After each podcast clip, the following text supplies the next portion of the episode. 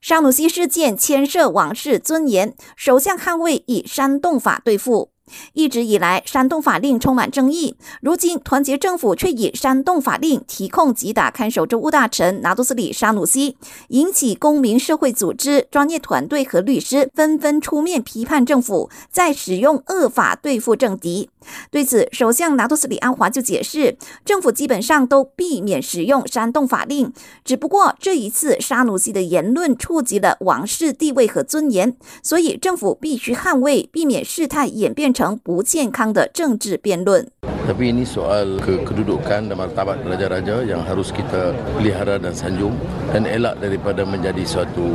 wacana perbahasan politik yang tidak sihat.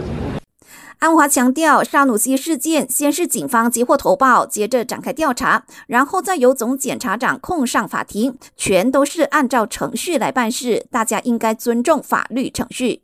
而副首相拿督斯里阿莫扎西也回应说，这起案件没有丝毫政治因素，也无关六州选举。总检察署是掌握了确凿的证据才会提控沙努西。如果沙努西认为自己没有错，那么法庭就是他自我捍卫的最佳平台。